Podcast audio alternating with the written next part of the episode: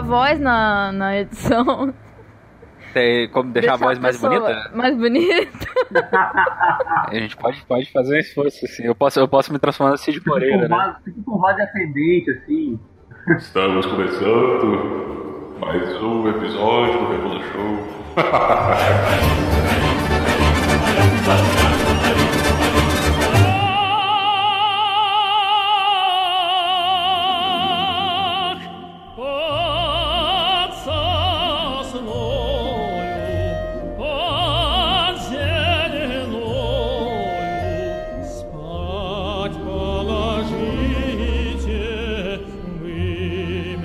Olá pessoas, estamos começando mais um episódio do Revolu Show, seu podcast de esquerda, mas sem perder a ternura, talvez, quem sabe.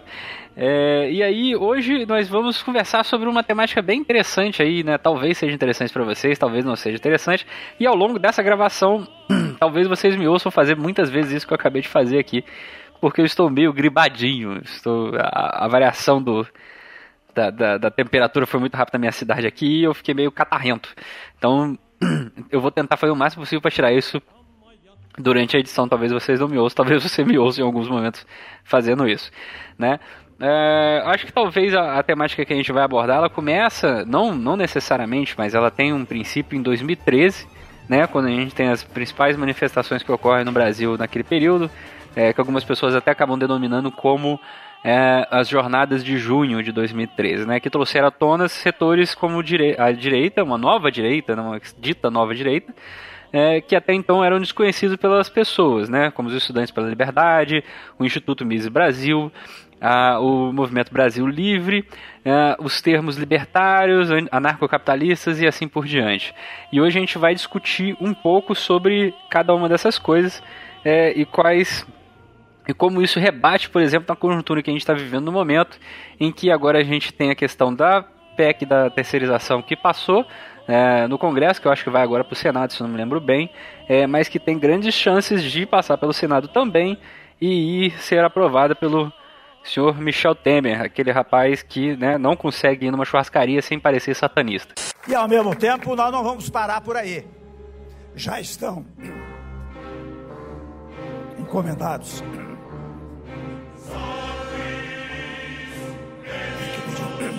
pastilha. É, participando hoje, nós temos aqui como convidados, né? O senhor Rafael Dalpai. Chamei de senhor, né, cara? Eu tô com essa mania ultimamente. Pois é, meio estranho assim. Pois é. Nada de senhora pra mim, por favor, tá? e aí, Rafael, se você quiser se apresentar, quem é você, de onde vem, como se alimenta? Sim, sim. É...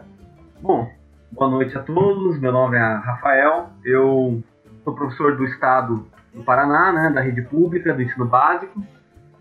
Uh, pesquiso o Instituto é, Ludwig von Mises Brasil desde 2014, mais ou menos por aí, que foi o período que eu comecei a fazer minha dissertação de mestrado sobre ele, que inclusive leva o nome né, de Instituto von Ludwig von Mises Brasil, os arautos do anarcocapitalismo né, onde eu procuro tentar entender um pouco mais sobre a, ação a atuação partidária do, do Instituto, né, ou seja, partindo do, do, do conceito gramsciano de partido, né, e procurar entender como é que ele procura construir tudo isso e como que ele incide sobre a realidade no Brasil, né?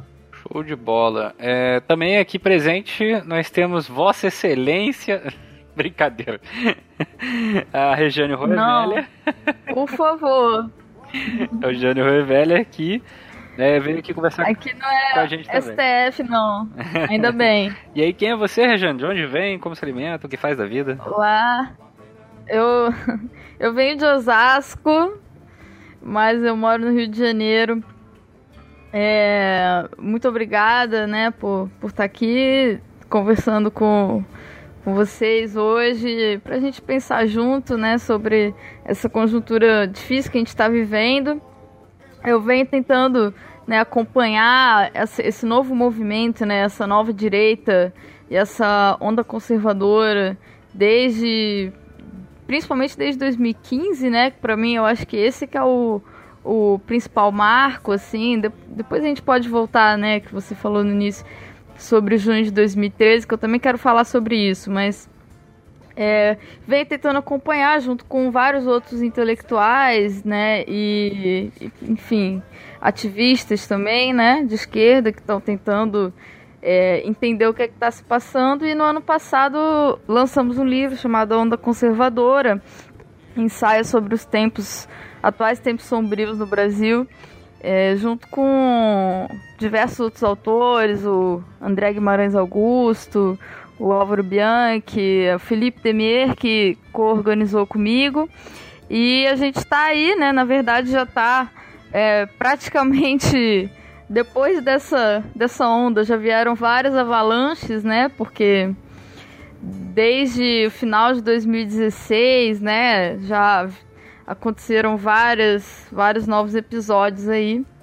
Mas enfim, tamo aí.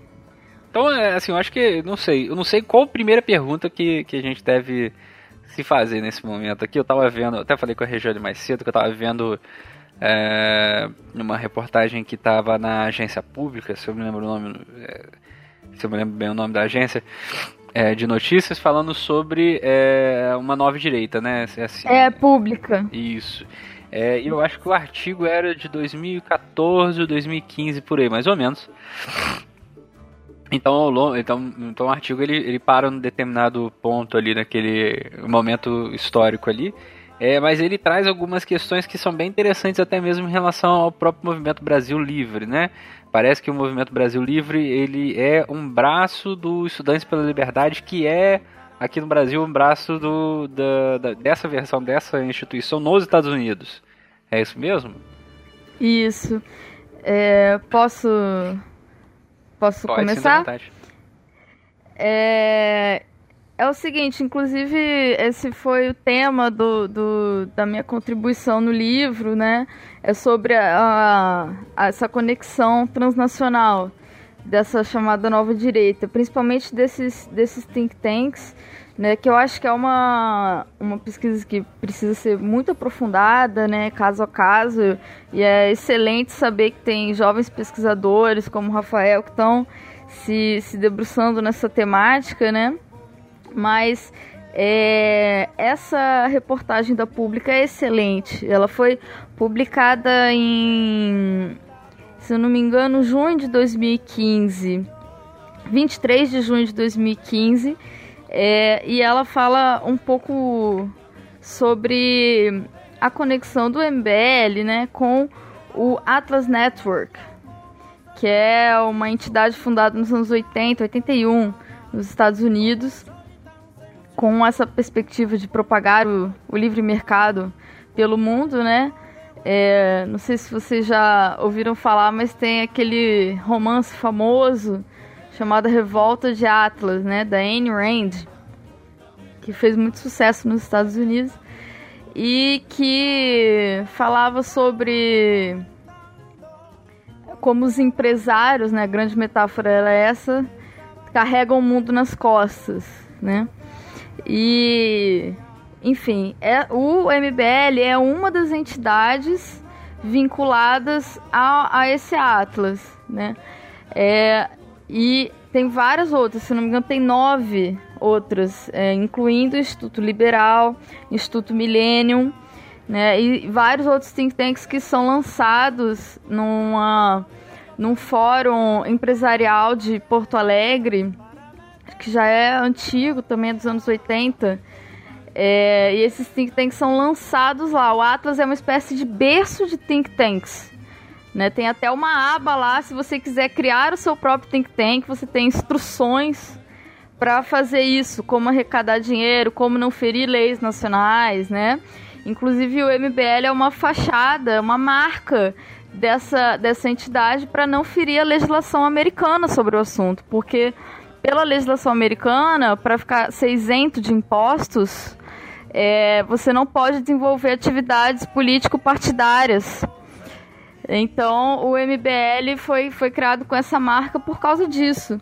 Sim, eu lembro de, de ler isso né, na, no artigo lá, exatamente falando dessa questão é, do MBL ser uma, uma tentativa de, de fazer com que as pessoas que participam né, desses é, tanques de pensamento, eu, eu gosto de abrasileirar as coisas, é, como sem, sem inferir esse, esse, esses estatutos específicos da legislação nos Estados Unidos, né? É, o, e, ah, o, assim, agora ficou a dúvida, né? Assim, então o Atlas, eh, que é uma, uma, uma instituição, parece que é, como é que eu vou, eu tô tentando desenhar isso aqui, né? Pra ver se consigo entender. É, tem o Atlas, né? E aí o Atlas ele, ele é ligado a diversas outras, outras pequenas instituições, como por exemplo o Estudante pela Liberdade, ou eles são separados? Eles são separados. É, é o Atlas ele fomenta é, centenas de entidades. Ele é uma espécie de berço e ele conecta essas entidades às verdadeiras fontes de financiamento. Então, não necessariamente é o Atlas que dá o dinheiro para eles, mas o Atlas ajuda eles a conectar-se com outras fontes de financiamento, basicamente empresariais, né, de grandes empresários. É, e aí não são só internacionais, tem os brasileiros também, né? Que é difícil de saber porque a maioria não quer se comprometer, né? Mas o fato é que eles se apresentam como ONG, mas eles são um partido. Parece que o, que o dono da Gerdau, né, um dos que participa desse, desses fóruns né, frequentemente, até um artigo mesmo fala isso. Gerdau, ele é o maior, ele é o maior financiador. É, inclusive tem uma, uma tese que foi recentemente defendida na UF sobre os, os fazendo um pouco um mapeamento dos, dos think tanks dos anos 80 para cá, né, a partir daquela, daquela pesquisa maravilhosa do René Dreyfus, né, é, que é o jogo da direita, me atualizando, né, essa perspectiva, trazendo mais para recentemente. E o Gerdau aparece em tudo quanto é tipo de, de think tank, é impressionante. Acho até, inclusive, bacana, né, a, a Regiane ter comentado sobre o Dreyfus, é o próprio fato que, inclusive, se percebe nesses grupos uma organicidade enorme, né? Até é difícil, às vezes, conseguir né, fazer esse, o, o, desenho né, da questão, porque se a gente pegar... É, envolve também a Sociedade Montpellier.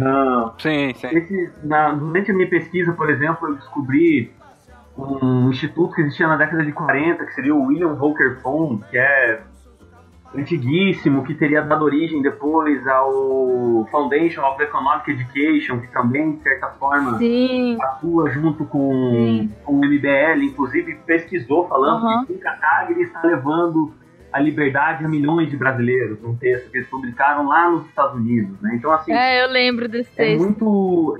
percebe que é, uma, que é uma interconexão muito grande, né? Que, que dificulta, às vezes, até mesmo a pesquisa e o próprio caráter dos, dos digamos assim, dos tanques de ideias, né, como o Zamiliano falou, é justamente o caráter deles enquanto, é, como posso dizer, juridicamente falando, né? Porque daí fica difícil, por exemplo, de você rastrear financiamento, fica difícil de você rastrear é, até mesmo, digamos assim, é, os membros por, por si só, né? É, é, muito ruim assim de você conseguir ter tudo isso bem definido. É uma coisa que fica às vezes muito obscura. Por exemplo, o, o, o, o FEE, né, que é o Foundation of Economic Education, ele é um dos grandes financiadores também é o Google. A Lehman Brothers, que é uma das uma das uma das especuladoras, por exemplo, que faliu durante a crise de 2007, né? Então, assim, é, é, é muita coisa às vezes, né? E, e, e desenrolar esse nó é, é, muito trabalhoso. E, assim, você falou da, da Sociedade de Montpellier, né? Aí tem muita gente que às vezes está ouvindo, tem um, um, a gente aqui não faz a menor ideia do que é a Sociedade de Montpellier, né? É, e aí, assim, de uma forma resumida, a Sociedade de Montpellier, eu acho que ela foi fundada pelo Hayek, se eu me lembro bem, junto com o Milton Friedman e outras figuras é, que discutiam a questão da, do neoliberalismo, né, de implementação do neoliberalismo. Ah, agora, se você não sabe o que é neoliberalismo, você procura no Google. Olha eu sendo grosso com as pessoas. é, é, e aí eles, eles, eles é, montam essa sociedade com o intuito de disseminar né, as concepções neoliberais para a economia. Né, e eles trabalham muito bem em relação a isso tendo como um dos seus laboratórios principais aqui na América Latina a, o o Chile do Pinochet naquele momento, né? Na década de 70, 80. Uhum. E depois, obviamente, os governos do Ronald Reagan e da Margaret Thatcher, é, como dois outros do, grandes governos que se utilizam desse primeiro, dessa primeira experiência chilena, né? É, de aplicação do neoliberalismo, né? Obviamente que né, os respectivos países não mataram 30 mil pessoas diretamente, como o Chile fez, mas indiretamente mataram muito mais gente do que o próprio Chile. Com certeza. Deu uma tossida aqui, mas deu uma de chavada, perdeu o mudo. e, o, e o Instituto Mises Brasil, né, Rafael? Você que, que estuda mais ele. Uhum. É, ele tem ligação também com essas, com, assim, é, com essas instituições de fomento, como por exemplo o Atlas, ou ele é um, um, instituto um pouco mais à parte dessa não, super... dessa dessa discussão não, assim? é todo mundo amiguinho ou é não. tem alguém que se odeia ali assim não super tem super tem né o próprio Mises por exemplo ele foi muito muito muito tempo pago pela William Wonker Fund e pelo Foundation of é, Economic Education né não só ele mas como o Rothbard também né foram financiados por por esses, digamos assim, bisavós desses think tanks, né? É, então, assim, ele, por exemplo, ele está dentro da lista do Atlas, inclusive, né, do, dos institutos que, que atuam no Brasil, que tem algum tipo de conexão com o Atlas. É, se eu não estou errado, esses tempos atrás, agora vai me, vai me falhar um pouco a memória, porque eu, né, por conta de, do, do tempo da escrita da dissertação, eu, eu estaria um pouco desatualizado, assim, porque essas coisas, que não não, se atualizam com muita velocidade, né? É, mas, por exemplo, acho que foi em 2015, eles trouxeram o Jeffrey Tucker, que seria um chairman, por exemplo, do, do Atlas, inclusive. Então, assim, existe sim uma conexão muito grande. Você pega, às vezes, panfletos mais antigos, lá da época que o, o Instituto surgiu, que é em 2008, que ele começa suas suas atividades, né, ainda é, no Orkut, para depois, depois do, do, fim do Orkut, né, o falecido Orkut, é, começar a atuar... O saudoso Orkut. Pois é, atuar em, de outras formas, né, então assim, já naquela época você via é, institutos que não eram, ou melhor, think tanks que não eram do Brasil, né, por exemplo, o Atlas aparecia como patrocinador ou como apoio, né, é interessante, por exemplo, a Regiane ter falado de Porto Alegre. Porto Alegre, por exemplo, tem uma representante do, da Monte Pelihan, né, que é a Margaret Sé, que também é ligado ao Instituto Ling lá, do Winston Ling, que é um empresário gigantesco lá do, do, do, do Rio Grande do Sul, que até chegou a dar dinheiro para algumas campanhas de, de, de, candidatos a vereador, por exemplo, de Porto Alegre, que eram ligados ao MBL, né? Como, por exemplo, o Fábio Osterman, se não estou errado o nome dele. Se não estou errado, ele recebeu.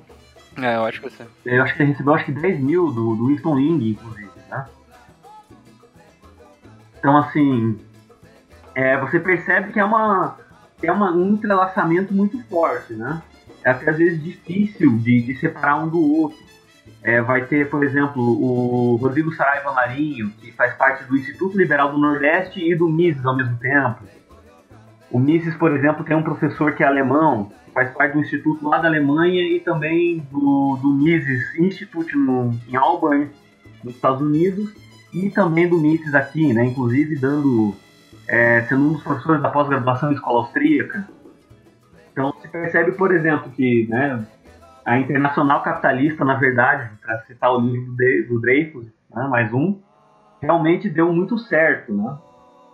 Eles conseguiram, de fato, uma, um entrelaçamento, por exemplo, que ainda, ainda parece que a esquerda ainda não, não conseguiu, né? Com certeza, eles, eles são uma rede, né? Não dá para ficar tentando achar um que é superior a como se fosse um grande cérebro, né? Não existe isso. Eu acho que inclusive eles dividem funções, né? Sim, isso me lembra muito é, duas questões, né? Assim, uma, uma que eu vou citar aqui Bruno Latour, você já ouviu falar de Bruno Latour? As pessoas detestam Bruno Latour em alguns momentos, porque é, muitos acabam colocando a pencha dele de pós-moderno e Bruno Latour é uma pessoa que se diz amoderno. Mas enfim, aí o Bruno Latour tem seus problemas. É aquele quando ele fala de nódulos de poder, né, que, a, que o poder, né, que, a, que as discussões da sociedade, né, as categorias da sociedade, elas não têm um centro, né, elas, como, elas são como grama. Né, a grama não tem um centro, você não vai lá e taca uma bomba num pedaço da grama, você mata a grama como um todo. Né? A grama ela tem vários, várias partes que são interdependentes ao mesmo tempo que é, fazem parte uma da outra. Né? E isso também me lembra um exemplo muito bom, né? Assim, não adianta nada você ficar tentando criar o máximo possível de antivírus, né? E sendo que tem centenas de milhares de pessoas criando vírus toda hora. Eu acho que a gente fica muito nessa dinâmica dessas instituições, né? Que são absurdamente dinâmicas, mudam de nome a qualquer momento, mudam de nome a qualquer hora, né? É, e tem uma dificuldade grande de, de rastreio disso. É, Alô? Mas é, eu, eu, eu, tava, eu toda vez que eu fico em silêncio é porque eu tô dando uma catarrada, desculpa. ah, tá. Eu achei que eu tinha ficado offline aqui. É, eu não, não conheço bem a obra de Bruno Latour, não sei se é aplicável a, isso, a esse tema que a gente está tá discutindo, né? Eu acho que a, o que a gente tem que ter de como um cuidado metodológico, inclusive, é primeiro, né, não comprar é, as, as, as autoapresentações, né? Como esses como os atores políticos de maneira geral se apresentam, né? A gente tem que olhar sempre criticamente para como eles se apresentam. Em segundo lugar, também não cair numa visão conspiracionista, né?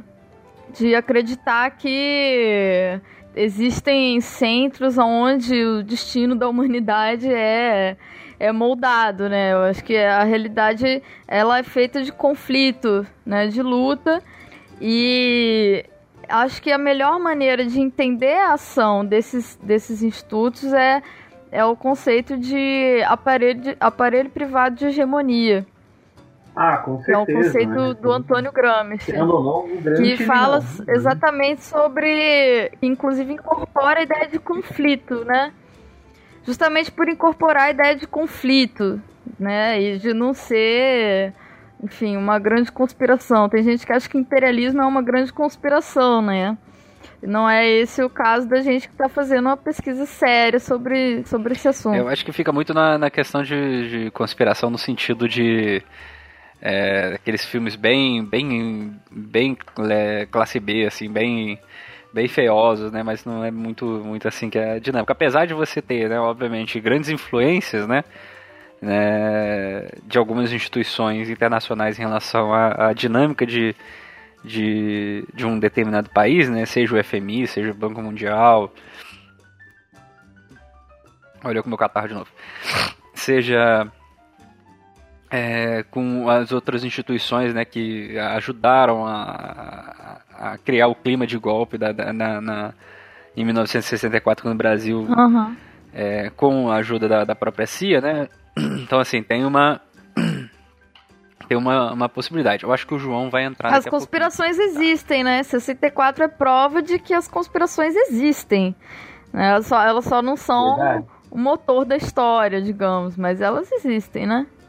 É muito interessante isso, inclusive, que a Regiane comentou, né? Sobre tomar esse cuidado, porque às vezes a gente é, né, avisa né, dessa cautela que é necessária ter, mas é que o discurso deles às vezes bombardeia tão forte que realmente, se a gente não tomar cuidado, você acaba mesmo pensando que talvez a coisa é maior do que, do que realmente é.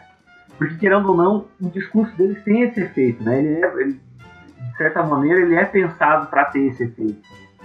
Então, assim, é, é, muito, muito legal isso que a Regiane falou. Né? Muitas vezes a gente, por conta disso, a gente absorve demais, né?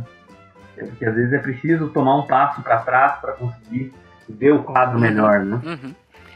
É, e aí a gente falou muito do Mises, né? Assim, mas afinal de contas, quem é, quem é Mises, né? O Rafael, você teria como explicar um pouco pra galera, porque às vezes as pessoas falam, ouvem muito, né? ah, mas é o Mises isso, o Mises aquilo, menos Marx, mais Mises. Quem, quem é esse cara? De onde é que ele saiu, né? Então, o Mises, na verdade, é uma, uma pessoa assim que basicamente ele não, na época, né, que falava em, em neoliberalismo com, com força, né, quando o neoliberalismo na década, de 60, na, década de 60, na década de 70 ele realmente ganha força, né, nós lembramos de nomes como Hayek, Milton, Milton Friedman, mas, por exemplo, muita gente não, inclusive, muitos livros que, que eram publicados nos anos 80, inclusive, não, não tratavam do próprio Mises, né? Eu cheguei a comprar um livro que mostra que, inclusive tem o nome dele errado, né? Chama ele de Moses. para ver assim como que, a, como que a participação dele na época não era muito conhecida. Quando era citado assim, era muito apenas citado nominalmente, né? Não falava-se como por exemplo, ah, ele foi o professor do Hayek, e ponto.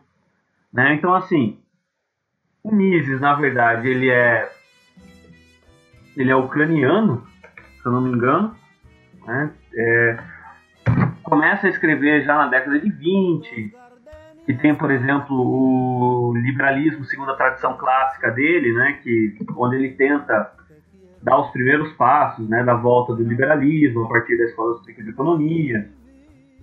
E por aí vai, chegou a ser ministro, é, ministro não, mas chegou a trabalhar no governo da...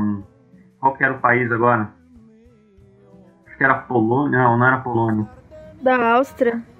Durante um governo, inclusive, na, durante, no contexto da Segunda... pouquinho antes da Segunda Guerra Mundial, um contexto assim, do governo meio fascista, né? o próprio pensamento dele se percebe que a, a forma que ele, que ele, que ele elabora, né, dá muita margem, inclusive nesse livro, Liberalismo segundo a tradição clássica, tem frases dele ali que são é, muito protofascistas, digamos assim, né, para não, não, como que eu posso dizer, não catalogar ele enquanto fascista, enquanto, apesar que muita gente faz isso, eu ainda tenho minhas dúvidas, né, se de fato dá para usar o conceito nele, se ele estava né, chegando em algum ponto. Que... Mas enfim, ele surge lá e daí, durante a, a Segunda Guerra Mundial, ele vem para os Estados Unidos.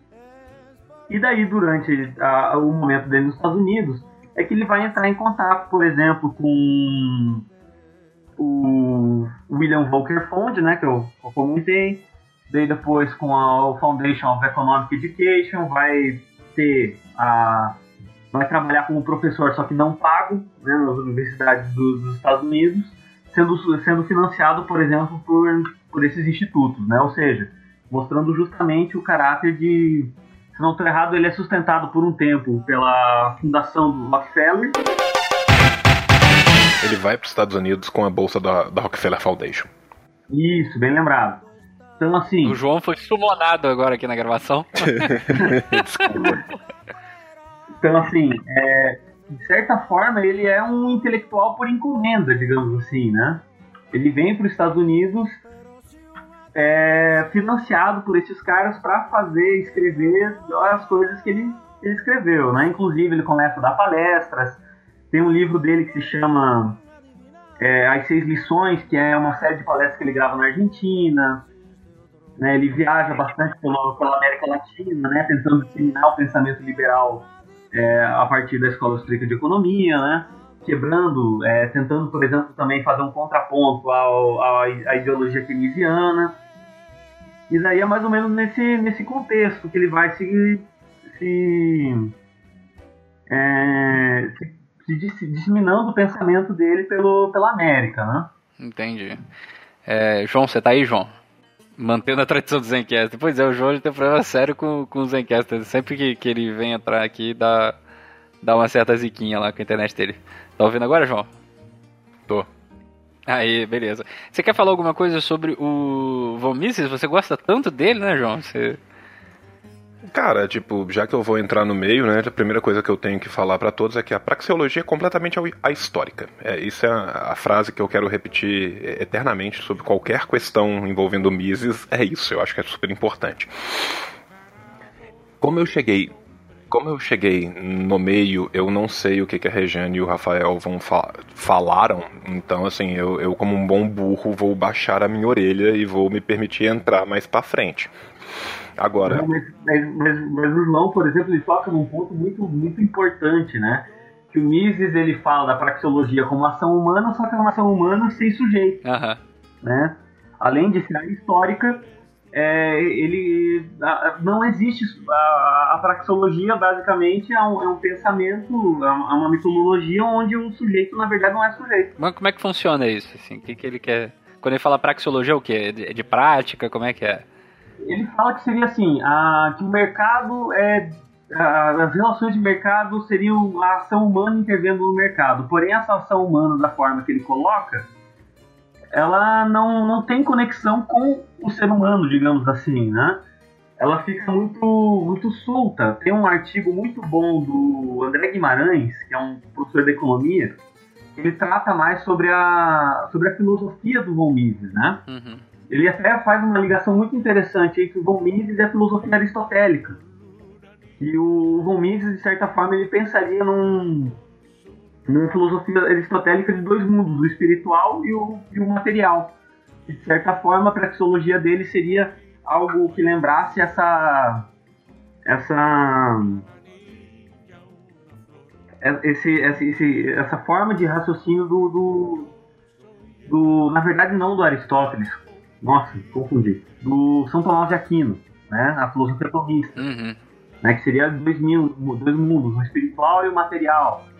Né? É, A, a praxeologia ela é quase que uma metafísica da ação econômica. É uma coisa muito louca, se você for Pois é. pensar nesse sentido, assim. Porque a, a- a frase que ele usa pra definir, e eu vou errar a frase, porque né, eu tô citando Mises de cabeça, então, mas tipo assim, é, é- é tipo assim, a praxeologia é uma ação que é uma vontade que é posta em funcionamento, mas que ao mesmo tempo é uma resposta do ego a estímulos e condições do seu ambiente, que é um ajustamento consciente de um estado de universo que lhe determina a vida. Ou, ou- ou- seja, é, Eu, já, é- é eu, já, eu já me perdi. Eu já me perdi É. total aqui. é uma doideira mais ou menos isso mesmo. É tipo, é, a mente age sobre a matéria, mas a matéria não age sobre, sobre a mente e Mises não explica da onde vem a determinação da mente. Eu, eu- eu acho que tem uma coisa que ainda vem atrás, assim, a, a escola austríaca como um todo, ela tem toda uma negação do. Ela tem uma rejeição do método científico. Sabe, no desenvolvimento das suas teorias. Então a metodologia da escola austríaca é uma coisa, às vezes, meio muito louca. Então, por exemplo, assim, o, o Mises tem hora que ele não parece um economista, ele parece um estoico na, na, na Atenas pós-socrática, sabe? Porque ele fala que, tipo assim, que o homem perfeitamente feliz não tem aspirações nem desejos. Que ele não age, ele simplesmente vive livre de preocupações, enquanto esse comportamento que é propositado é uma manifestação da sua vontade em ajustamento consciente e a- ao estado do universo que ele determina a vida. Ou seja, tipo, o homem ultimamente feliz é o homem que, tipo, simplesmente é- é- é- é- ele é como uma folha no vento e o vento é o mercado livre, você entende? É, o próprio, o próprio conceito de utilitarismo, né? É, é complicado que o mercado é, de- é- o preço do produto é determinado pela é, urgência que a pessoa tem em ter aquilo, Uhum. Uhum. a utilidade que a pessoa tem naquilo, né? E que a pessoa procura sempre o- seria a lógica de que os agentes econômicos sempre procuram satisfazer suas vontades no presente, né? E não daqui a 10 anos. Seria mais ou menos assim, né? Essa regência do utilitarismo e não de, de outras de outras categorias mais objetivas, digamos assim. E isso teria como base, por exemplo, eh, você justificar o fim da, da, da Previdência Social, por exemplo? Porque a gente está falando dos agentes econômicos no presente, a Previdência Social é uma coisa que definitivamente vai ser daqui a, sei lá, 30, 40 anos da vida da pessoa. Alguém poderia utilizar isso para justificar esse tipo de coisa ou eu tô viajando forte aqui? Não, né? Não para justificar isso enquanto a política última, mas para justificar por que, que isso acontece. Eu, eu- eu vou só, tipo assim, eu, eu não sou economista de formação, eu sou historiador de formação, então assim, eu tô dando pitaco Nós temos três historiadores e um assistente social aqui hoje. Ah, tá, dando desculpa, eu achei que eram dois economistas falando. Como eu não conheço os meninos, Não, não, então eu falei assim, vou dar pitaco onde eu não devo, na área deles, mas então. Então estamos todos nós dando pitaco, então nós vamos sentir mais ódio ainda, porque nós que somos formados em histórica, dói a cada. A cada cinco sentenças, dói né, um pouco na nossa, na nossa teoria, na nossa historiografia, em, em qualquer coisa que você aprende minimamente de metodologia na vida. Sabe? Mas assim, tem, tem uma coisa que é muito louca, cara, que isso eh, gera na metodologia um individualismo tão distante da realidade, porque assim, em última instância, depende da pessoa. Como isso é uma manifestação, a ação é uma manifestação da vontade humana, cada humano manifesta a sua ação de um jeito diferente, com uma funcionalidade diferente. Tá? Então, assim, como isso tem um individualismo extremo na metodologia, acaba que você vai criar algumas pressuposições que vão tornar a, a prática macroeconômica e a prática microeconômica completamente inconciliáveis. Porque esse ser humano ele não, não é exatamente muito humano, ele é, ele é quase que transcendental. E, e, meio que isso muda a critério de nada, você entende? Porque assim, a, a, forma como essa prática vai ser dela não necessariamente vai ser a mesma em todos os momentos, ela não necessariamente segue uma ordem, uma lógica coisa interna. Então, assim, é, é, é difícil.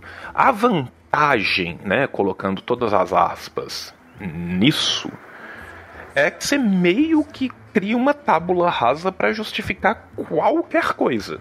É, tem gente que defende mercado de órgãos, né? Mercado de crianças. Inclusive, tudo, né? o, o, a ideologia anarcocapitalista, muitos defendem a escravidão voluntária. Né? Que a escravidão por contrato seria possível e aceitável. Olha, gente, já tá próximo. Caralho, disso. onde isso, meu Deus? Então, de onde é que saiu esse povo do anarcocapitalismo, cara? Cara, é, é aquela coisa, né? Tipo assim, o, o, o ANCAP, o anarcocapitalismo, já começa com, com a definição maravilhosa de anarcocapitalismo, né? Então, assim, é, sabe? Assim, assim cara, do mesmo lugar que saem os stalinistas monarquistas, você entende? É tipo de um não lugar de pós-modernidade, sabe? Tipo assim. Deixa, deixa, deixa eu te mandar uma então, amiga. Muitos anarcocapitalistas defendem o regime capitalista monárquico. Tem um autor que se chama Hans Hermann Hoppe, e ele fala que as elites naturais é que tem que mandar, né? E essas elites naturais, por exemplo, elas surgem a partir da competição no mercado que o mercado, por exemplo, define as elites, que é o sucesso delas em conseguir empreender fazem delas naturalmente aptas, por exemplo, a ser elite. Ou, ou, ou, seja, não teve acumulação primitiva de capital, nunca teve cercamento, nunca teve Estado, nunca teve nada. Não, não. E inclusive parte de Mises. Sim. Esse tipo de pensamento, porque está lá no, no, no, no, liberalismo, segundo a tradição é, clássica, ele fala que o rico, por exemplo, a elite, ela não tem privilégios. Ela tem aquilo que, que, que ela consegue a partir do, do, do, próprio mérito dela em chegar na. em empreender, né? Que, que é apenas um fruto do, da, da, do mérito, digamos assim. Mas posso fazer uma provocação? Fazer uma provocação? Por favor. Que essa noção a histórica, essa noção a histórica da sociedade de classes, ela tá em todo o liberalismo, inclusive na economia política clássica. Uhum. Certo? até certo não é uma não é uma panagem, não é uma exclusividade da, da escola austríaca. Não, de forma nenhuma. Né? A, a diferença da escola, escola austríaca é, é que ela leva essa essa coisa os últimos seus últimos estágios e ela tem mesmo essa no Mises também tem essa noção, né, de que as, existem elites naturais, né? Agora, essa noção. O cara tem um pensamento aristocrático, é, ele é, é, bom. É, é, isso que eu vou falar. O pensamento dele, para além de ser aristocrático, o pensamento dele é basicamente pré-socrático. Se a gente volta lá atrás, né? Muitas vezes o que os ANCAPs definem, baseado no Mises, muitas vezes o que o Mises fala, é praticamente a ideia de um basileus. Sabe, a cultura vai formar o, a, a, o seu extrato supremo que a gente simplesmente tem que acatar, porque aquilo ali é entre aspas. Mas, mas respondendo à questão do Zamiliano, que, que é muito importante, por que, que eles se chamam de anarcocapitalistas e por que, que esse termo libertário? Sim. Esse termo, eles roubaram, eles sequestraram esse termo da esquerda. Foi isso. Quando eles perceberam, o, o Hayek fala isso num prefácio de uma edição do Caminho de Servidão nos Estados Unidos, na publicação dele nos Estados Unidos. É, ele fala, inclusive, que ele não vai abrir mão do termo do termo liberal porque ele acha que tem que ser disputado, né? Porque o termo liberal nos Estados Unidos tem uma conotação diferente, né? É, é próximo ao, ao Roosevelt, né? A ideia de, de New Deal, né? Tem um certo sabor social-democrata. É, e então eles roubam esse termo para não serem taxados de reacionários. Essa que é a questão. É, é, é uma coisa muito engraçada, né? Como o, o, o, prefixo anarco dá, dá a eles uma tonalidade de algo novo, né? De algo revolucionário que na verdade é, é do, do conservadorismo Sim, né? isso que é uma coisa fenomenal, só, porque, tipo assim. Antes de qualquer coisa, deixa eu só, só entender uma questão.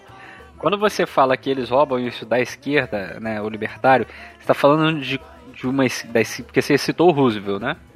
É, o, o sentido de liberal nos a Estados Unidos. A esquerda que você está falando é a esquerda capitalista, né? Não, não é o Roosevelt que é de Porque se o liberal é a esquerda nos Estados Unidos. É que o termo liberal nos Estados Unidos está associado, por exemplo, à defesa dos direitos das minorias, a direitos sociais que estavam inscritos no New Deal, né? Que estavam inscritos no. Uhum. Então, é, é, é, esse, eu trouxe isso à tona porque o Hayek está antenado né? Com, e, tá, e tá explicando por que ele não é um conservador. No título do, do texto dele é esse. Porque eu não sou um conservador. E aí por quê? Porque quer disputar o sentido do termo liberal. Cara, e, e, assim, a, a, o, o, liberalismo nos Estados Unidos, se a gente for voltar lá atrás, a, a, gente vai ir desde a Constituição, depois a gente vai passar por Tocqueville, tem várias né, épocas do liberalismo nos Estados Unidos até chegar nisso, mas a verdade é que tipo, você tinha toda uma tradição que ligava essas ideias do liberalismo ou a um liberalismo clássico ou ao menos a uma agenda que era muito mais reformista e social-democrático, como a gente falou. Tá? Então, assim, a gente está muito mais ligado, por exemplo, ao reformismo alemão da virada do, do, do século XIX por XX, quando você tem as primeiras decisões na, na, na, própria Alemanha, e antes disso, ao liberalismo clássico dos founding fathers norte-americanos, que depois vão passar, assim, por via francesa pelo Tocqueville, mas voltando na América e tal. E isso meio que é uma ideia completamente diferente da ideia que são pregadas por eles. Eles, em última instância, são conservadores. Isso, exatamente. Eles, tá? são eles são conservadores. Eles não são, eles não são sequer reformistas, eles são reacionários. Tá, é isso que eu ia falar aqui agora, né? né? Nessa, nessa concepção, então, os ANCAP, né, no caso, eles são pessoas absurdamente racionárias. É isso? Sim. Sim.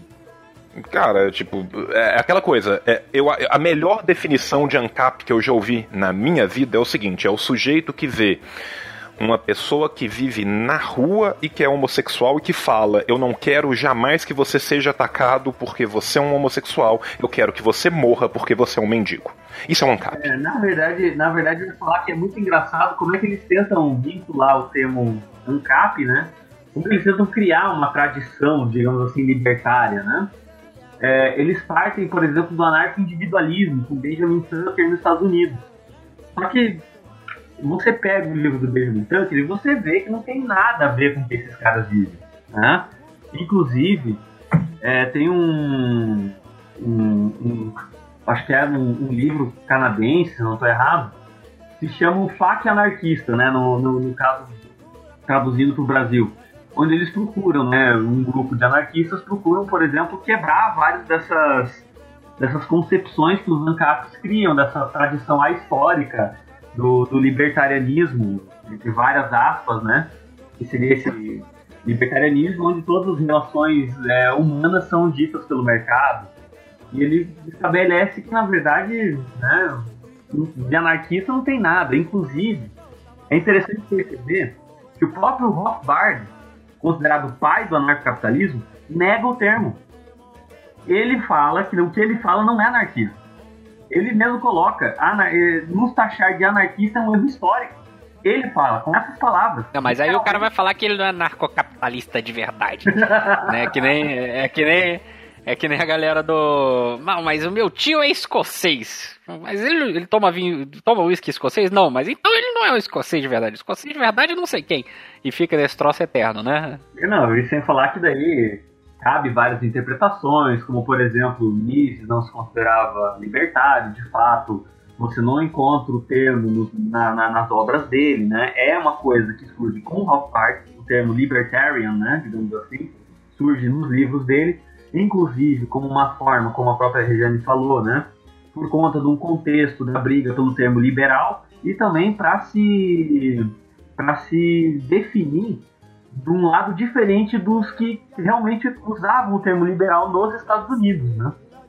Daí surge essa tentativa, né, pelo menos é essa o entendimento que o Rothbard faz, né, que o termo, na verdade, libertário é uma maneira de tentar resgatar o liberalismo de verdade, né, e não esse liberalismo, por exemplo, é, vou, dar, vou usar um exemplo meio esdrúxulo, né, que seria o liberalismo da social-democracia nos Estados Unidos, né, que daí seriam ligados ao Tea Party, né, tentando resgatar os próprios valores dos Founding Fathers dos Estados Unidos e por aí vai. A concepção dessa galera, é, é, aquilo ali que o Obama quer deve ser uma coisa do satanás, né?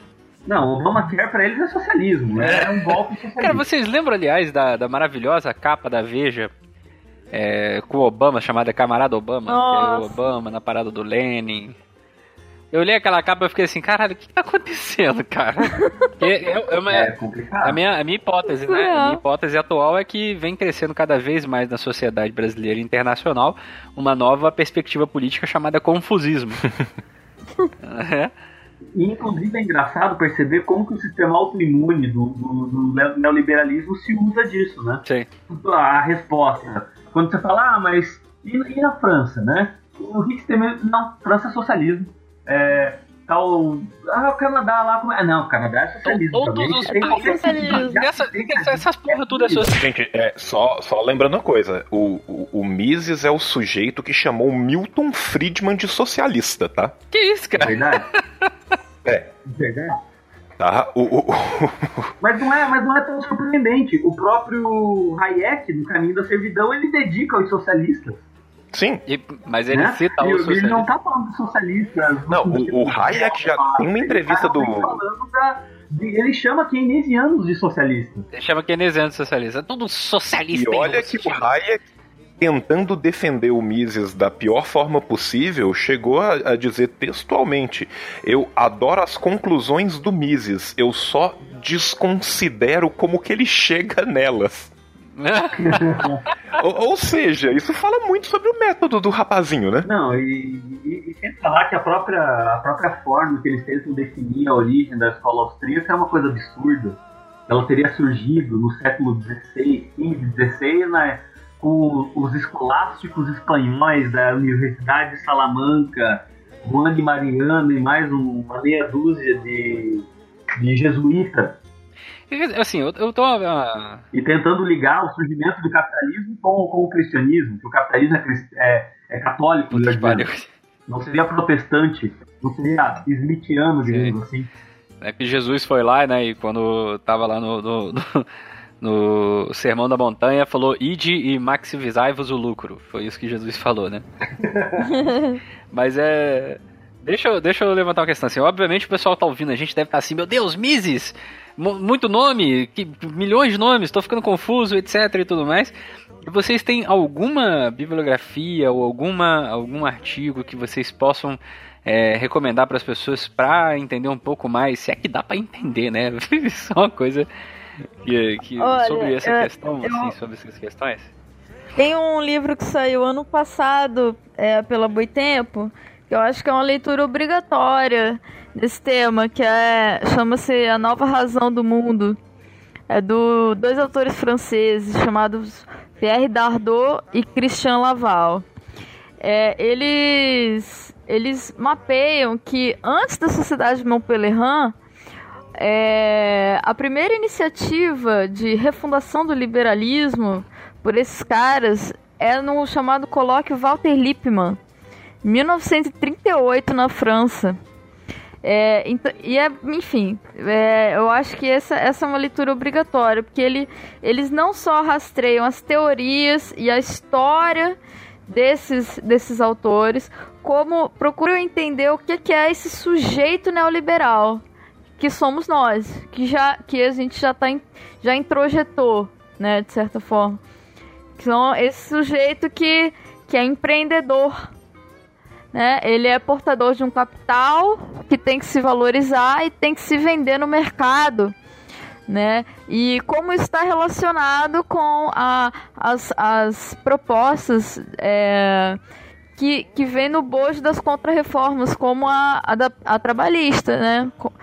É, é, a alternativa propositiva que o capital apresenta é essa. Ah, você não tem mais direitos, mas você pode ser um empreendedor. Você pode, se você descobrir um filão de mercado, um produto novo, se você trabalhar muito, correr atrás, você, você vai se dar bem. Né? Você pode, pode né, abrir a Zé Beleu aí da vida, hein? Eu não sei por que essa, essa questão que a, que a Regiane colocou me fez lembrar de alguns títulos de textos publicados no, no, no Mises Brasil. Por exemplo, eu acho muito engraçado, no 1 de maio, eles colocam Feliz Dia do Capital. Nossa! Feliz Dia do Capital. Feliz Dia do Capital.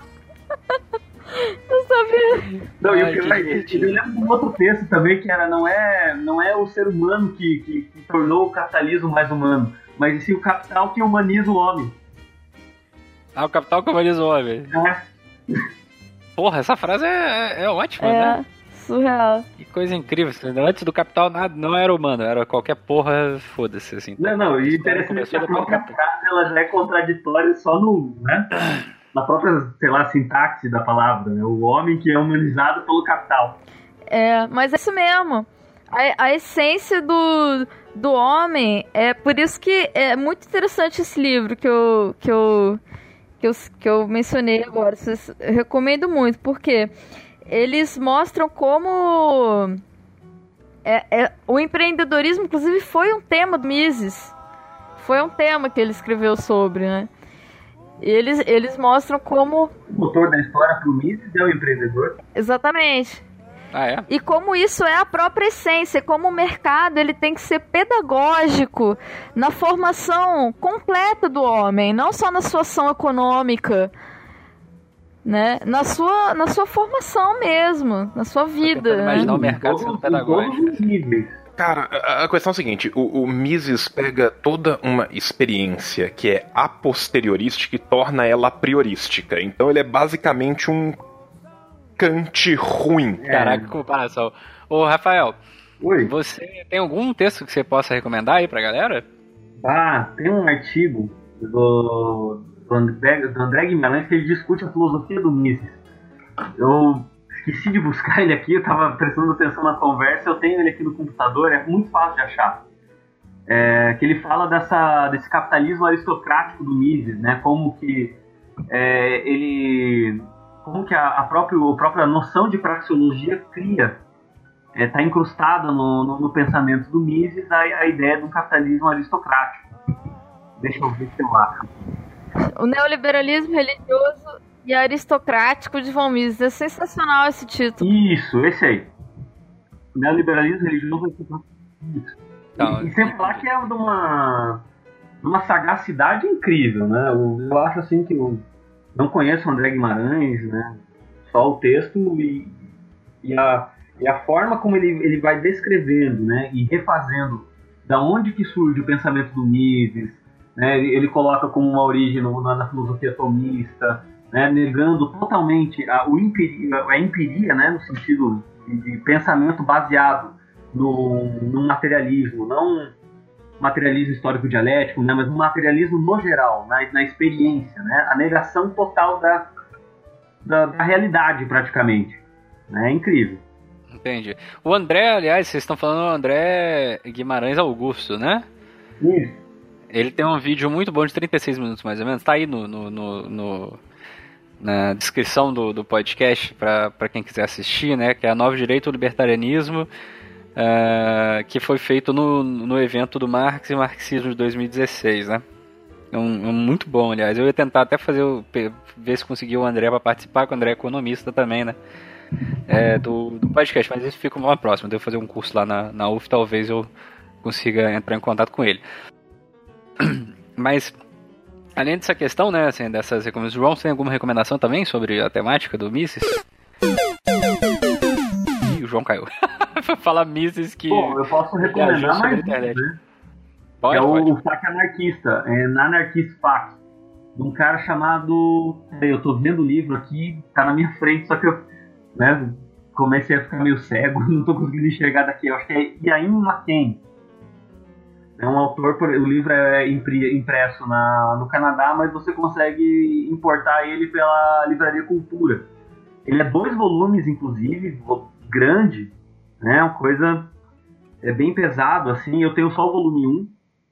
O volume 2, por exemplo, ele vai discutir por que que... né, tem um, um capítulo, por exemplo, que é fantástico, por que que o, o anarcocapitalismo não tem tradição no libertarianismo individualista dos Estados Unidos, né? E daí, assim, ele tenta dissecar mesmo o que seria o... É incrível. É, é muito bom, né? Só que é uma leitura grande, é um texto pesado, né? Mas Sim. vale muito a pena. É, nessa, nessa pegada, dei minha catarrada de costume. É, nessa pegada também, assim, a gente já falou dessa questão. é, a gente falou coisa pra caralho, na verdade, né? Em, em uma hora e, e três minutos. Principalmente nessa questão dessas, desses, desses aparatos específicos de, de hegemonia, seja ele o MBL, seja ele é, o IMB, né, o Instituto Miss Brasil, o Atlas como fomentador de think tanks, né, e assim por diante. É, e eu queria aproveitar para a gente tentar ver se a gente consegue fazer uma conexão de todas essas, essas figurinhas até a gente chegar no impeachment da Dilma, né, da, da Dilma, e na atual conjuntura em que a gente está nessa desgraceira que é a passagem da terceirização pelo Congresso, né? O que, que vocês que, que vocês acham assim? É, é, o MBL conseguiu, né, na medida do possível, é, inflamar alguns certos setores. MBL vem pra rua, assim como outras é, figuras que que geraram fantasias maravilhosas no carnaval com uma branca paneleira, né? Eu achei maravilhosa essa, essa fantasia também. Ao ponto da gente chegar nesse momento em que a gente, além de ter um congresso é, mais um dos congressos mais reacionários da história do Brasil desde 64, a gente está passando uma legislação que faz a terceirização fim, né? A terceirização é, da atividade fim de uma determinada empresa. Ou seja, se você é um profissional é, que trabalha, por exemplo, na CSN, né, diretamente ligado à questão da produção do aço, agora essa, é, sendo a atividade fim da CSN o aço, agora essa atividade fim também pode ser terceirizada. Ou seja, a CSN meio que acaba se tornando é, uma gestora de, de empresas terceirizadas sem ter muitos funcionários, a não ser talvez funcionários administrativos no caminho. O que, que vocês acham disso em relação a, a a, a precarização das condições de trabalho, né? Eu acho o seguinte, é, primeiro, né, você começou falando sobre a relação de tudo que a gente está discutindo, né, com as manifestações que cresceram em 2015, principalmente, né, e eu acho que é, é interessante notar como é, todas essas entidades que a gente está falando, né, MBL, Vem Pra Rua, elas mobilizam um discurso anticorrupção de uma forma muito similar com o que a direita tradicional brasileira fez em 1964. Né? Muito similar, muito similar à a, a, a, marcha com Deus pela família, né? Que dizia que o Jango era comunista, né? Exatamente os mesmos, até os mesmos tics, né? Eles têm. É, com a diferença, lógico, né? Dessa, dessa ideologia que, que não, não, não existia no Brasil naquela época, certo? Então isso é uma novidade né, nessa, nessa nova direita, realmente ela tem um quê de nova. Não, não por estar inovando, mas porque, em relação ao Brasil, nunca existiu uma direita que combinasse esses elementos ideologicamente, né? É, e, e então eu acho que é, eles sempre mobilizam esse discurso anticorrupção para competir para disputar as ruas com a esquerda, com os movimentos sociais que defendem direitos sociais. Né? Não é à toa que sempre que está convocada uma manifestação da esquerda, eles convocam outra, com outra pauta, para dizer que o que as ruas estão dizendo para o Congresso é banana e não melão, né? Então, é isso que eles estão fazendo agora de novo. Dia 26 agora já estão chamando um outro ato, supostamente contra o fim do caixa. É, o, fim, o, o do Caixa 2, foro privilegiado. Vai ser tão engraçado o nosso querido amigo Feriado falando contra o Caixa 2, não vai? É, vai. Isso vai Pois ser. é. Isso vai ser, né? E, não, e ele tem aquele áudio maravilhoso dele brigando lá com, com os caras da, da Band, né? Da Rádio Band. Nossa, aquilo foi, foi, foi, foi lastimável para todo mundo que, que consegue ouvir e para qualquer um que tenha que que eu lido a versão aquilo? transcrita. É exatamente isso, que de horrível para saber ouvir, sabe? É tipo...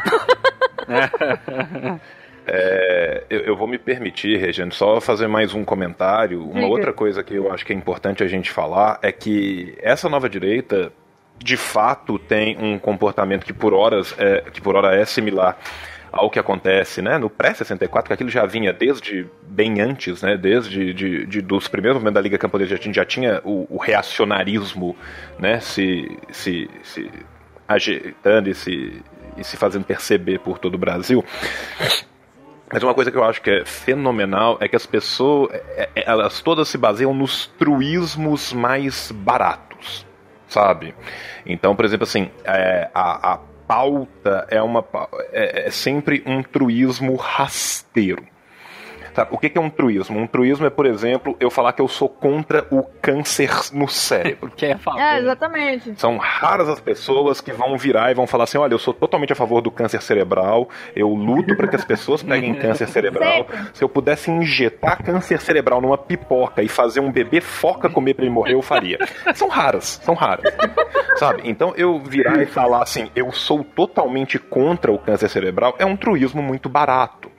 Sabe? Então, por exemplo, assim, É o isso. que eu faço, e o truísmo muito barato, ele é muito facilmente vendável, porque as pessoas que têm pouca consciência da sua existência enquanto homem político, elas vão concordar com aquele truísmo e vão se encantar por aquele truísmo, porque é facilmente palatável, é fácil de vender. Então, por exemplo, assim, ah, eu sou contra a corrupção.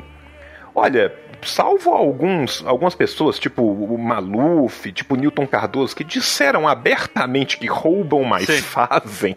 São raras as pessoas que se manifestam a favor da Quer corrupção. ver um outro truísmo? Então, assim, família. isso coopta, Família. Ninguém vai falar contra a Família. família. sabe? Tipo, Sim. Pô, eu, eu, eu sou a favor da família. Não, eu sou a favor da ciciparidade. Eu acho que a gente tem que sentar num canto até aprender a dividir por brotamento. Isso, isso não existe.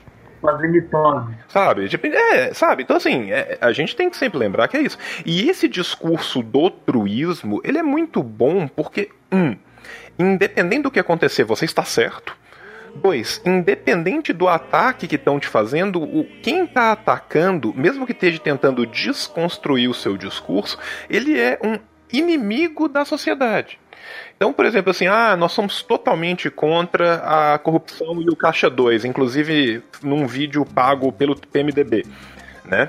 Mas, ah, mas, e- mas você fez Caixa 2 e tal. Ah, estão me acusando. O fake news atacou de novo. Sim. Os malditos comunos satanistas do Foro de São Paulo, fora foro desaforados, entendeu? Então, assim, literalmente Você tá É. falando isso porque você é um bolivariano. você tá falando isso que você é um bolivariano. Sabe? Nossa, Então, assim, Simão Bolívar, né, cara? Tá nada a ver com cara, é- botar- é- é- é- é- cara, assim, é uma coisa que quanto mais você. Você não tem como refutar um discurso que não se pauta em lógica com lógica. Sim. tá? Então, por exemplo, assim, um social-democrata, um alguém de uma esquerda reformista, tá? Um liberal clássico, eu consigo sentar com ele, eu consigo discutir com ele, mesmo eu estando numa posição completamente diferente dessa pessoa. Por quê? Porque vai ter um mínimo de lógica científica onde a gente vai dar dados, vai ter algum tipo de, de coerência interna no discurso. Quando você vira para a pessoa e fala: "Olha, mas você já parou para pensar que talvez um agente que se diga contra a corrupção, mas ele mesmo comete o mesmo crime, ele talvez esteja usando a ideologia para te matar. E a pessoa vira para você e grita: comunista sai petralha, a nossa bandeira jamais será vermelha. É, é, são dois níveis muito diferentes de discurso. Sim. Tá? Então, assim. Você tá falando tudo isso porque você é um bolivariano. Sim, eu, eu obviamente tô falando isso porque eu sou um bolivariano. Eu quero deixar bem claro que Lula Ah, é um tá ladrão vendo? que roubou o meu coração. E o filho dele é dono da Friboi. Dono da Sim, o filho dele é dono da Friboi e a fazenda da Friboi começa em Roraima e termina em Sergipe. Existe um plano de ocupação comunista, totalitarista no país. Será que ninguém vê isso? E aí, vamos, vamos tentar, porque a gente foi, foi longe agora. A gente, a gente, a gente chegou aos píncaros da, da, da loucura, da loucura ali. Vamos, vamos tentar aqui trazer pra questão da, dessa reforma trabalhista aí, né? Porque tem uma, uma, uma concepção maravilhosa, né? Assim, uma concepção saltitante, alegre, sererepe. Eu já falei isso em alguns anticasts anteriores também, né? Do nosso amigo Ivan Michalchuk. É, sobre essa questão de é, dessa concepção, principalmente da concepção do senhor Benjamin Steinbrück, de que o operário ele pode muito bem, né, ter meia hora de almoço, que não tem problema isso, ter meia hora de almoço, porque ele pode sair meia hora mais cedo do trabalho, comer com uma mão e operar a máquina com a outra, né?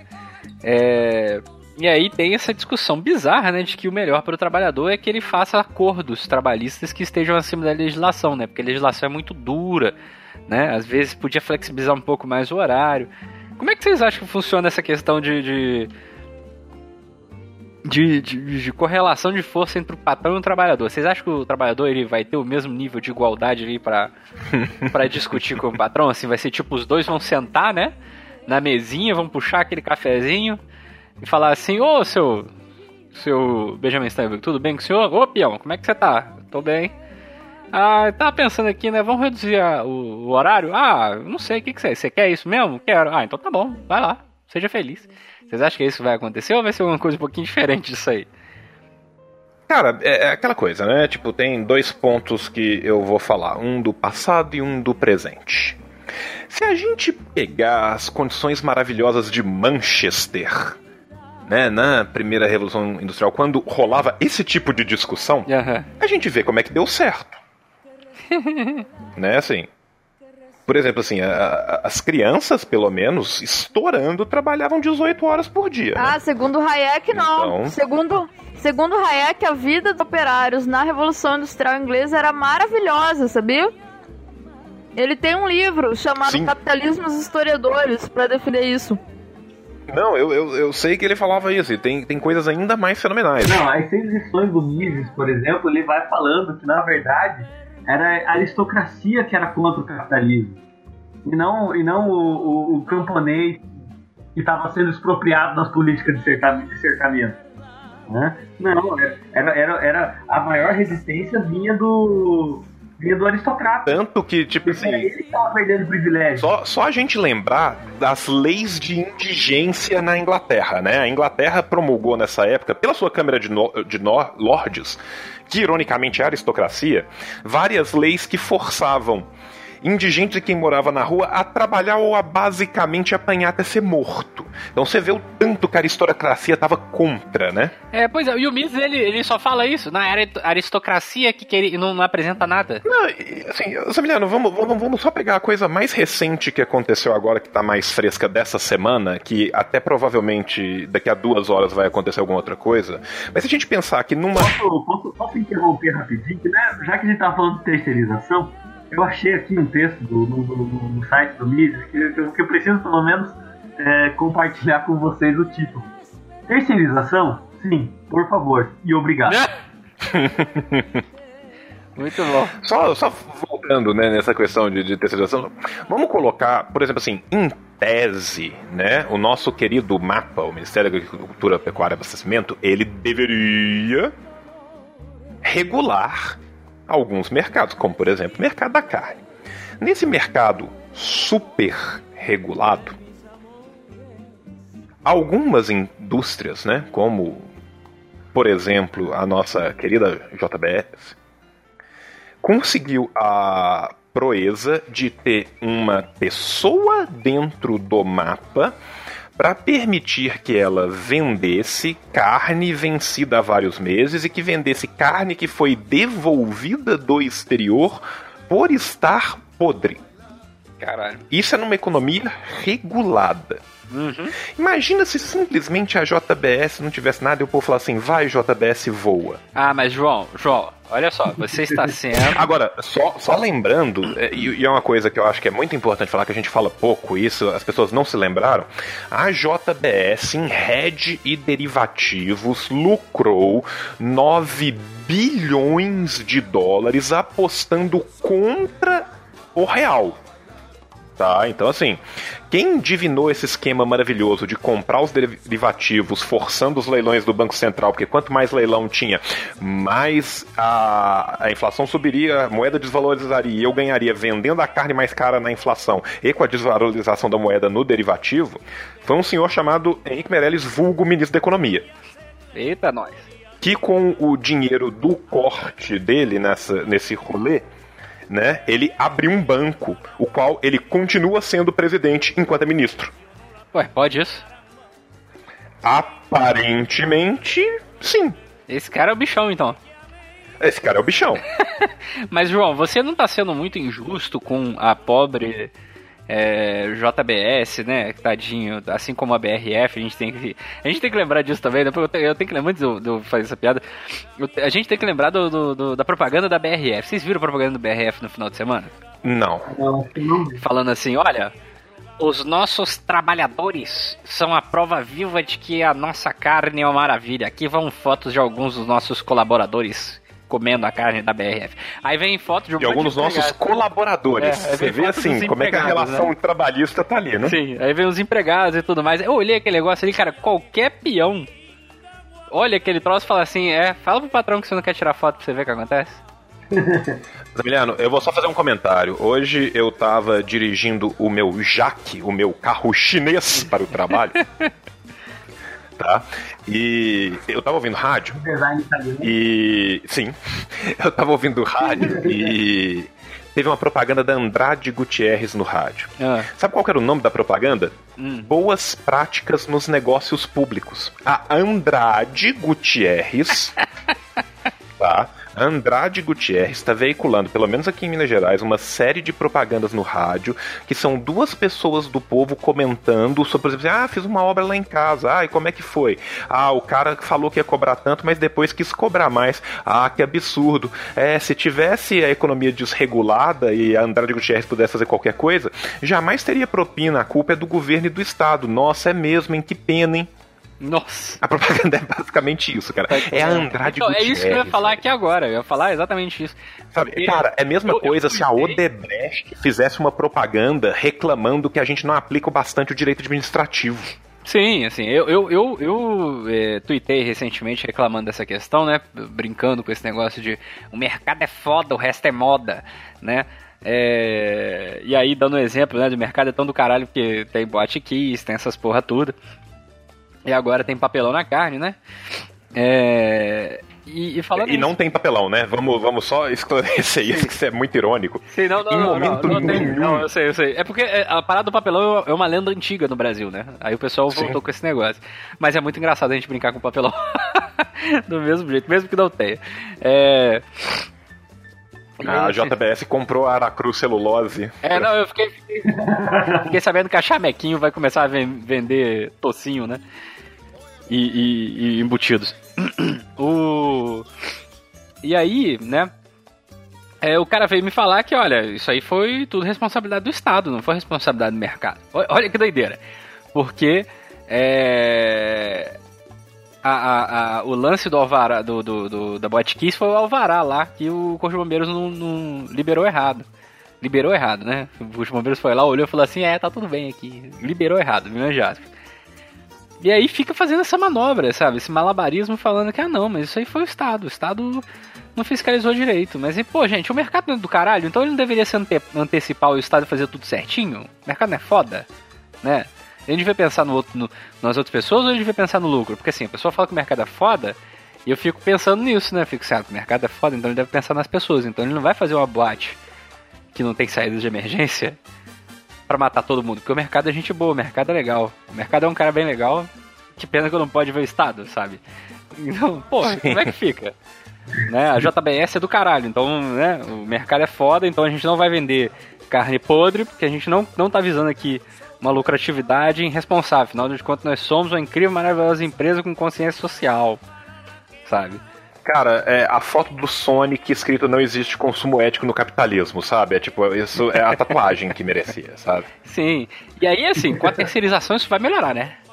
Caraca, cara, a terceirização vai gerar mais empregos. Não, é aquele negócio, né? É, é que na verdade o que nós estamos tendo não é o verdadeiro capitalismo. O capitalismo sob a tutela do Estado é o capitalismo de comadre, por isso que ele dá errado, porque o Estado intervém e, e, e como que corrompe os agentes econômicos e por aí vai, né? Cara, é, é aquela coisa, a gente já tá num ponto da economia global onde o FMI fala que neoliberalismo não funciona. Né? Assim, não, a gente não precisa de, de, de, simplesmente falar assim, pô, neoliberalismo funciona. Dá uma olhada na Inglaterra durante o período que aplicou. Dá uma olhada na Espanha durante o período que aplicou. Inclusive, pode falar com a juventude da Espanha. A, a, a média de desemprego de 45% desceu tem três anos. Né? Então, assim, é... agora, a gente tem que pensar que nós estamos sob a égide de um momento de um conservadorismo tal que o senhor Rodrigo Maia, que é o grande responsável né, pela terceirização, ter voltado do da, da Câmara infernal aonde ela estava há 18 anos para a pauta, né? Ele é o mesmo sujeito que disse que justiça do trabalho nem deveria existir.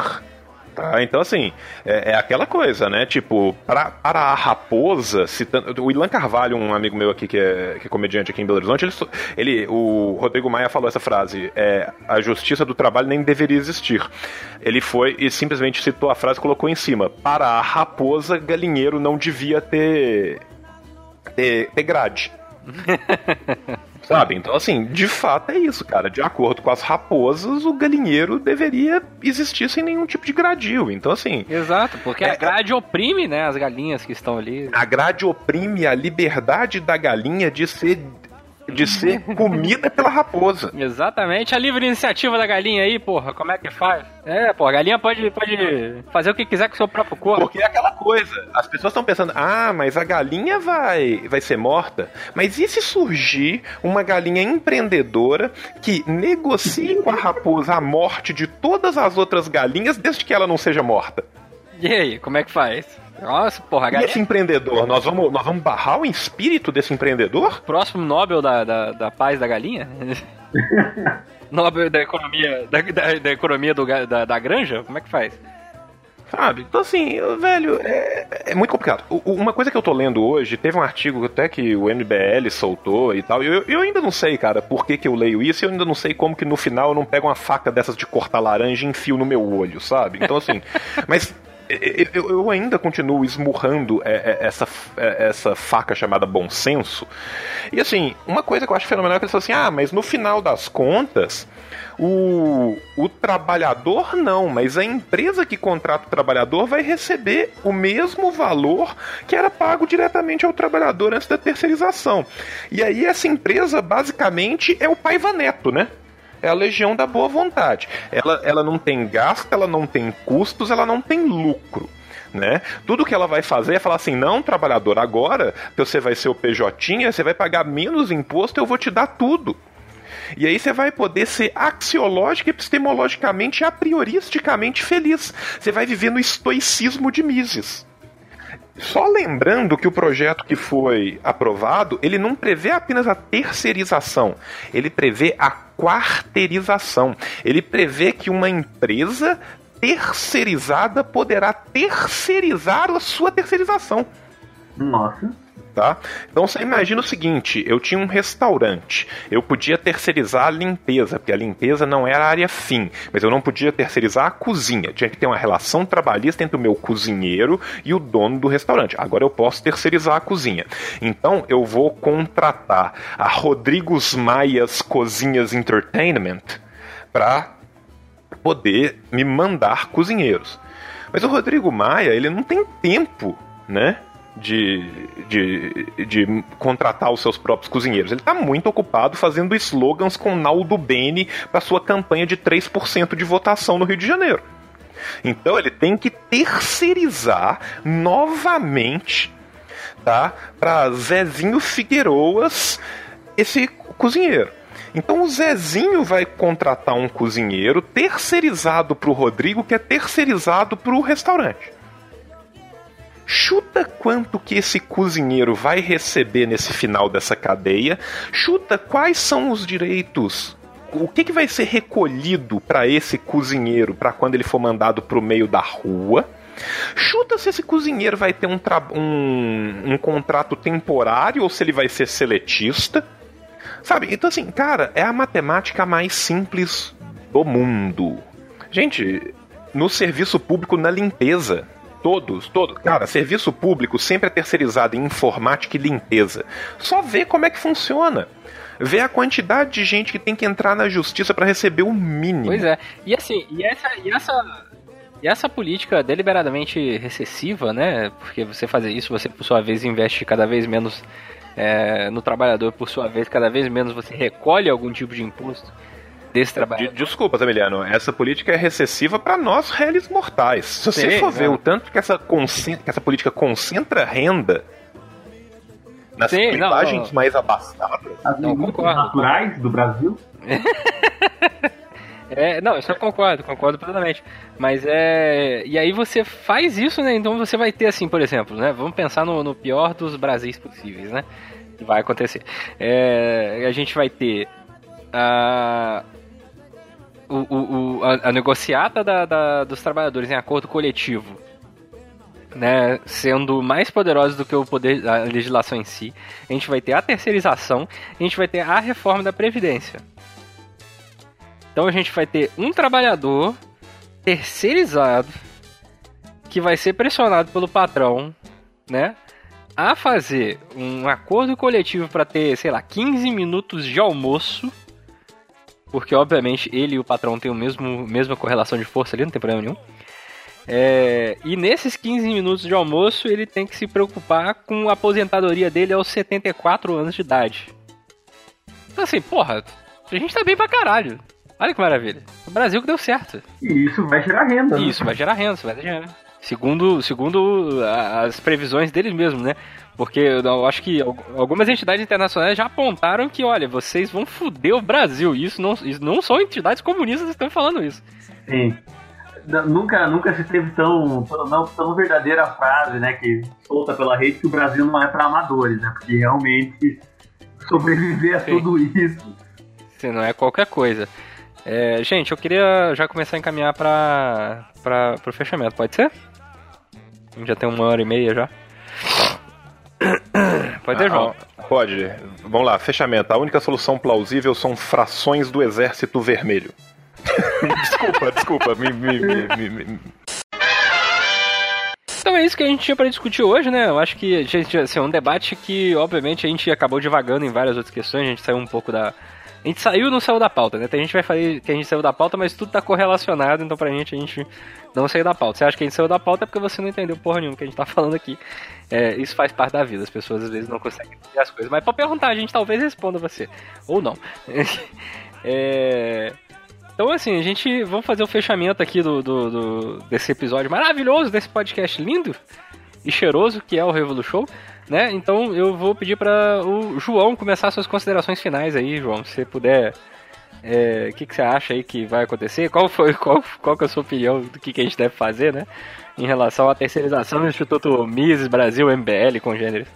Cara, a, a, verdade é que a, existe uma apatia gigantesca que provém de toda uma ideia de apolitização da sociedade que é construída ideologicamente pelo status quo para se manter enquanto status quo.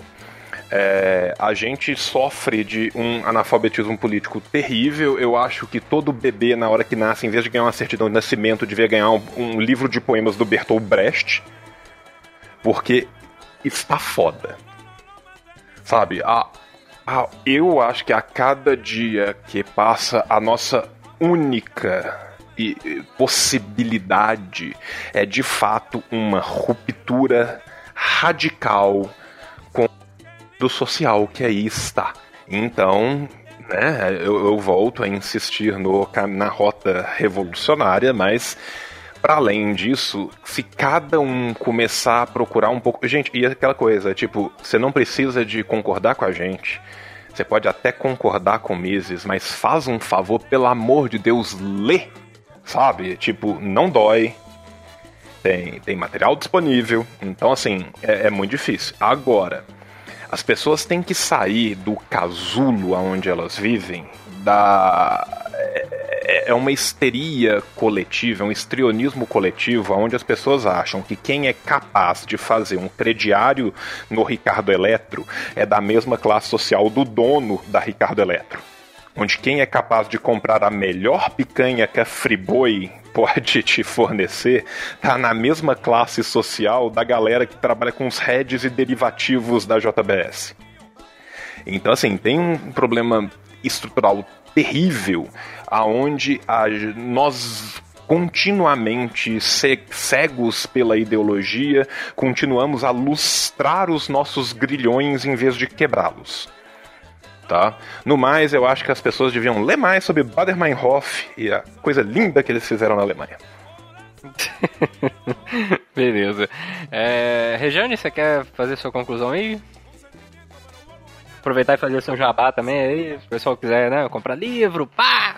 É, diante da terceirização, diante da reforma trabalhista, diante dos golpes depois a gente tá, golpe que a gente está sofrendo de um 7 a 1 né? A gente tem a única saída é lutar, né? Aí nas manifestações, participar dos, das, de todos os, os grupos, coletivos, partidos políticos, movimentos sociais que estão nessa batalha, né? Acho que é importante não apostar numa candidatura Lula 2018 como a saída para todos os, os problemas. Sinceramente, eu acho que a saída eleitoral ela não é é algo que vai nos proporcionar essa, essa ruptura desse, dessas proporções que a gente precisa, né?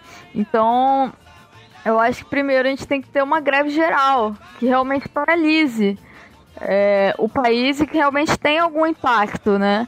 No último dia 15 teve manifestações grandes, teve paralisação de vários setores né, é, da economia em várias cidades do, do país e isso teve um certo impacto. Né? A questão é que o, o, Congresso se faz de surdo e de mudo. A gente vive uma democracia blindada, né? uma democracia que está cada vez mais alheia ao que ao que ao que dizem as ruas ou só escuta quando escuta as ruas que estão de verde e amarelo, né? Porque essa que é a questão. Eles escolhem é, que a grande pauta é a pauta colocada pela direita, né? É, então a segunda coisa é essa, desconfiar sempre que, que você vê uma manifestação supostamente espontânea, né, contra a corrupção com patos amarelos ou bois azuis ou sei lá o que, né, e antes de comprar essa, essa ladainha. Acho que é isso. Show de bola. Você quer falar do seu livro também, do, do que você organizou? Olha, o, o livro tá aí, ele tá esgotado, na verdade. Tem algumas, algumas livrarias ainda tem, né? É, chamando a conservadora. E são uma, uma coletânea de ensaios, né? De, de vários professores, intelectuais e ativistas, né? sobre principalmente de 2013 para cá, né? Então, claro que é bom fazer a propaganda, mas também não sei se vai adiantar muito porque ele está esgotado, mas provavelmente vai ter uma, uma reimpressão. Show de bola. É, Rafael? Ah, eu, né, foi tanta coisa falada que fica difícil até fazer um fechamento. De fato, né, o que o João falou, o que a Regiane falou, todos nós falamos, né, é, o cenário vai, vai piorar, né, é óbvio, porque inclusive eu vi é, recentemente é, algumas projeções falando que estamos para entrar na terceira fase da crise que começou lá em 2007, né? Então, assim, provavelmente nós vamos ver ainda é, crescimento, infelizmente, dessas pautas contra a corrupção, vem para a rua em MBL, por aí vai, né? E realmente é fundamental a, a ação, né? A ação impopular e a, a luta, né, dos movimentos sociais, porque se tá ruim agora, eu, pelo menos, né, infelizmente eu sou meio pessimista, eu acredito que, que ainda não chegamos no, no pior ainda. É, é, não tenho muito assim para. Acho que na, na fala de encerramento da região de eles já falaram muita coisa que, eu concordo, eu estaria chovendo molhado nesse sentido. É, enfim, deixa eu aproveitar o espaço também para divulgar um livro que eu, eu escrevi um capítulo, né? Foi organizado por alguns colegas que passaram é, pela mesmo, pelo mesmo programa de pós-graduação que eu estou terminando o mestrado da UniOeste. Né? São vários colegas que, organizaram e eu escrevi um capítulo que se chama no livro, né? No conjunto da obra, é, Tempos Conservadores e Estudos Críticos sobre as Direitas. O livro não é físico, ele é online, então fácil de achar o link por aí. Para baixar ele, inclusive, o, o, blog criado tem o nome, para divulgação do livro, tem o nome dele, né? Então fica fácil aí de, de conseguir achar, né? Espero que seja possível lançar um pouco de, de, de alguns caminhos né, possíveis para se conseguir contornar tudo isso. Lembrando que é, os links né, vão estar tá aí na descrição é, no revolushow.com, né, se você quiser acessá-los. É, tanto os livros que foram citados, assim como os autores que, que foram citados e vídeos que foram citados durante o podcast. Se eu esquecer de algum, por favor, me lembre, porque né, uma hora e 43 é, é foda lembrar tudo. e eu acabei não anotando algumas coisas. Né? É, lembrando também que você que está chegando aqui agora pela primeira vez no Revolu Show, é que aí embaixo, né, também na descrição tem, se você nunca assinou um podcast na sua vida, não faz a menor ideia de como fazer isso, tem alguns aplicativos recomendados aí para o seu smartphone, essa coisa que Satanás te deu para te deixar é, cada vez mais com déficit de atenção e hiperatividade ao invés de estar focando no resto da vida. é, e você também deve, deve aproveitar, né, assinar o nosso feed, além de assinar o nosso feed, curtir a fanpage do Revolution e nos seguir no Twitter, aquela rede social que é a rede social mais agradável do que aquela outra rede social cujo nome nós não devemos citar. Então, ok, galera? É, então vamos aproveitar agora o momento para dar um tchauzinho para todo mundo aí, né, pra gente finalizar. É, alguém quer, aliás, pedir uma música de fechamento aí do podcast ou... ou... Ou eu posso.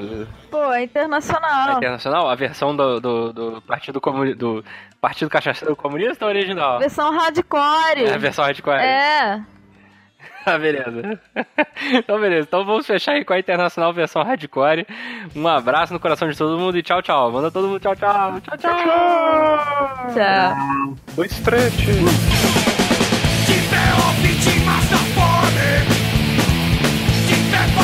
Da terra. Da ideia chama já consome. A costa bruta que assoterra. Cortai o mal bem pelo fundo. De pé, de pé. Não mais senhores. É, mas eu tenho uma coisa. Quando a gente tava. Antes de a gente tava conversando um pouquinho antes aqui, o Rafael. Ele falou, não, depois de pesquisar esses caras aí, desses institutos, não sei o que, fiquei meio paranoico. Aí eu lembro quando eu fui falar com ele, né? Ah, pô, vamos gravar o Revolu Show e tudo mais. Aí ele, não, pode ser, assim, sabe quando você vê que a pessoa tá falando de canto de olho assim? Não, pode crer, não, vamos gravar essa parada aí.